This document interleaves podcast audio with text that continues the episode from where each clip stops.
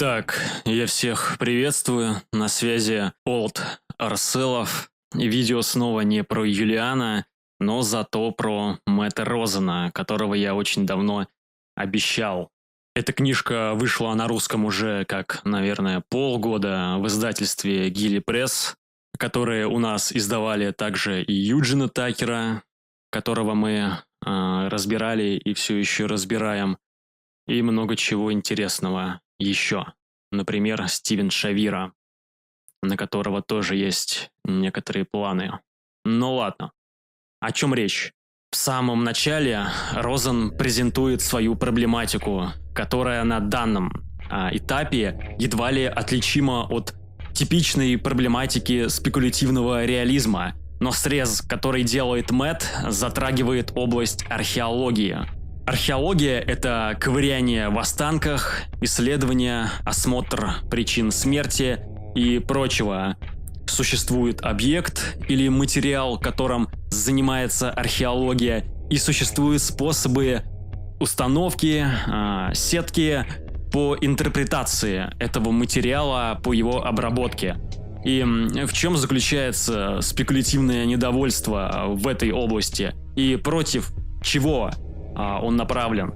Есть различия между неким материалом, который э, до нашего исследования, анализа, вмешательства является ничем, и между нашими установками.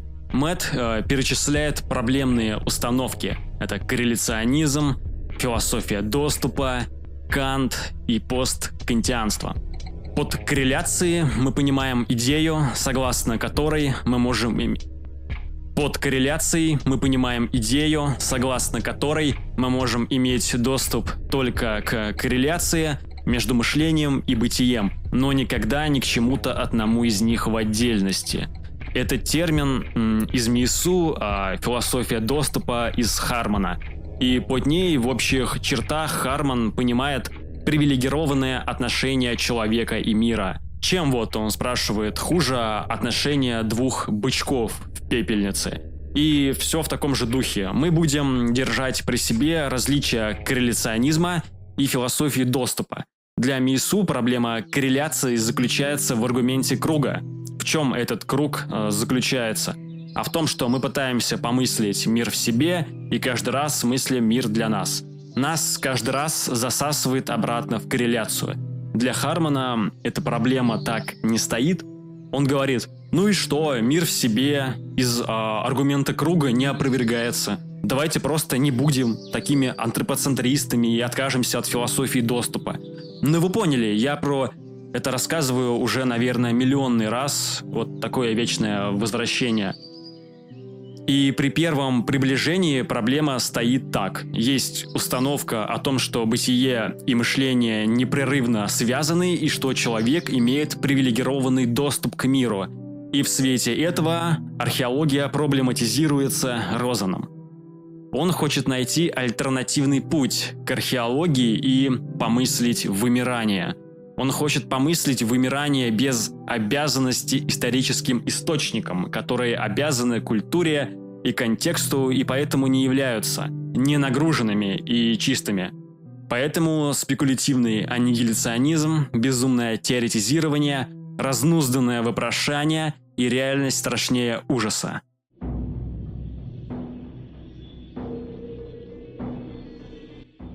Перед тем, как перечислить сборки археологии, Розен выделяет их общие черты, интерпретации, которые ими э, производятся, являются антропоморфными.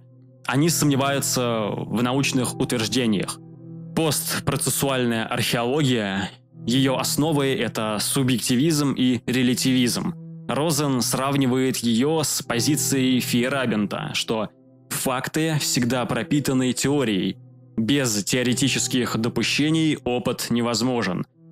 Теория не берется из ничто, она всегда находится в отношениях с другими теориями. Опыт или наука чистой не бывают. Археолог не бывает просто археологом, он всегда нагружен и относителен. Ну и такой делается вывод, что если ничего с этим не поделать, ну и ладно, зачем бубнёж устраивать? будем работать, как работается. Культурно-историческая археология.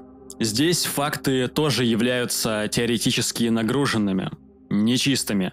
Основной тезис касательно культурно-исторической археологии заключается в том, что она неотделима от исторических источников, которые неотделимы от современных культурных установок. Розен даже построил зачем-то отдельный силлогизм, чтобы это показать. Ну, э, здесь вроде и так все понятно. Постмодернистская археология, она заигрывает с ограничениями в каждой из методологий и легитимизацией позиций культур, которые она же и изучает. Мису ставил проблему того, как мы работаем с историей, что если все, что есть, дается через опыт, то непонятно, что было и как было, когда нас не было. Как стоит это мыслить и как закрепить мир до нас – Розен поставил проблему, что те материалы археологии, с которыми мы работаем, даются нам через сетку теорий и убеждений, и что, судя по всему, можно как-то спекулятивно к ним прорваться. Или попробовать. Он вначале сделал оговорку, что ответов вам не будет, только поехавшие вопросы. Он а, приводит различия между двумя вопросами. Вопрос о том, каково быть австралопитеком, а, феноменология самого австралопитека и как человек, нагруженный теорией и культурой, может вообразить себе, каково быть австралопитеком? Феноменология исследователя. И второй вопрос, как его отмечает Розен, является ницшеанским. Интерпретация первичнее фактов.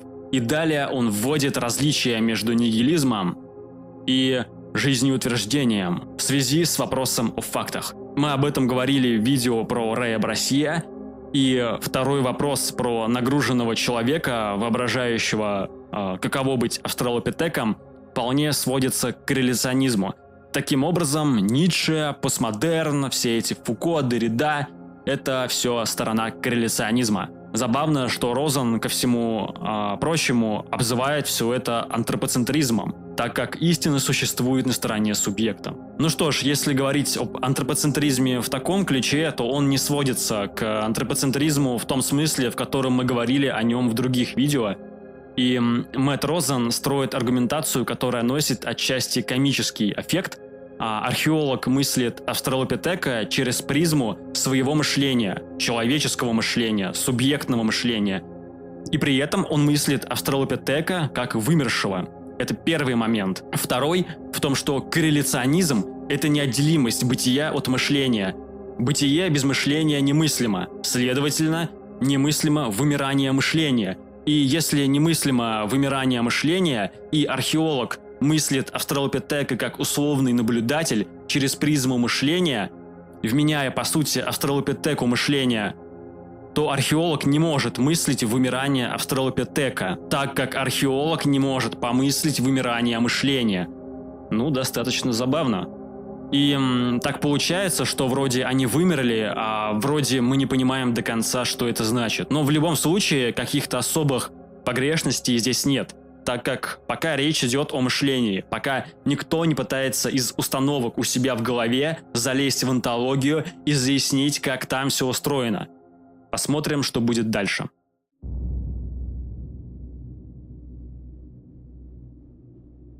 В некотором смысле проделанный ход воскрешает австралопитека, делая его квази-австралопитеком. И Розен спрашивает о том, как нам мыслить вымирание.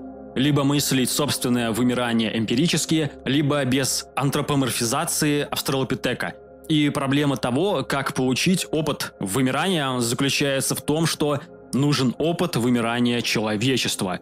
Такого опыта у археолога, который пытается помыслить вымирание уже квази-австралопитека, просто нет. И в добавку Мэтт Розен обращается к Мартину Хайдегеру, который пишет, что смерть не может быть познана на опыте, что смерть есть нечто, что делает дизайн индивидуальным и неповторимым, и поэтому смерть безотносительна.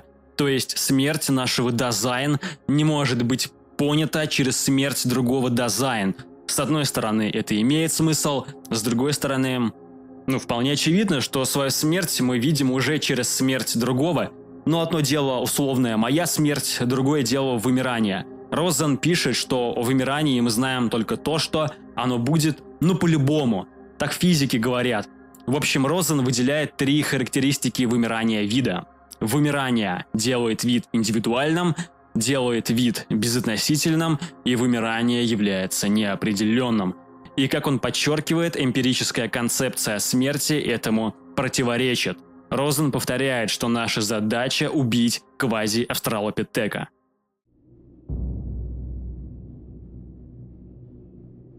Розен строит мысленный эксперимент. Представьте, что у нас есть часы, которые показывают сразу причину и следствие, если причина является необходимым и достаточным условием следствия. И если рождение является необходимым и достаточным условием смерти, то на этих часах рождение и смерть человека будут показываться одновременно – Розен приводит МИСУ, чтобы показать, а, такая модель а, таких часов не порывает с контингентностью, что события, не имеющие достаточного основания, на этих часах будут показываться без своей причины. И Розен хочет показать, что на этих часах вымирание нашего вида уже произошло. Если причина с необходимостью ведет следствие, и эта причина уже произошла, то следствие этой причины имеет достаточное основание – расширение Вселенной и второй закон термодинамики сделают Вселенную непригодной для жизни, в том числе для жизни человека. Расширение Вселенной и закон уже действует.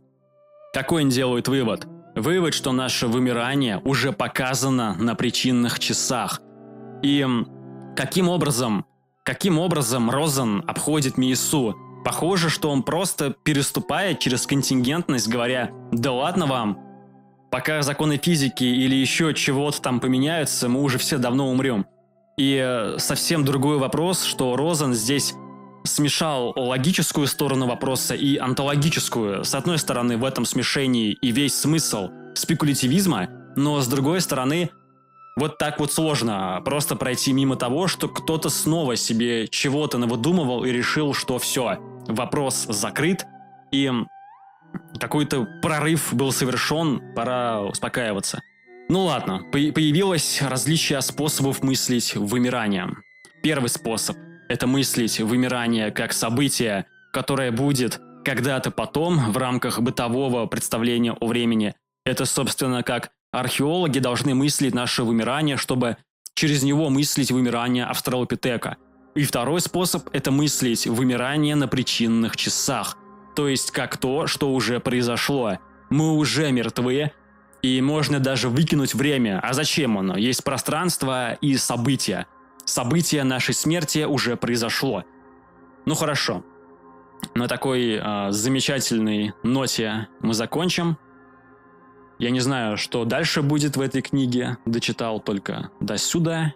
Все, ждем продолжения, ждем Юлиана. Подписываемся на канал, Поддерживаем канал, подписываемся на Телеграм. Лайки, комментарии. Все, до связи.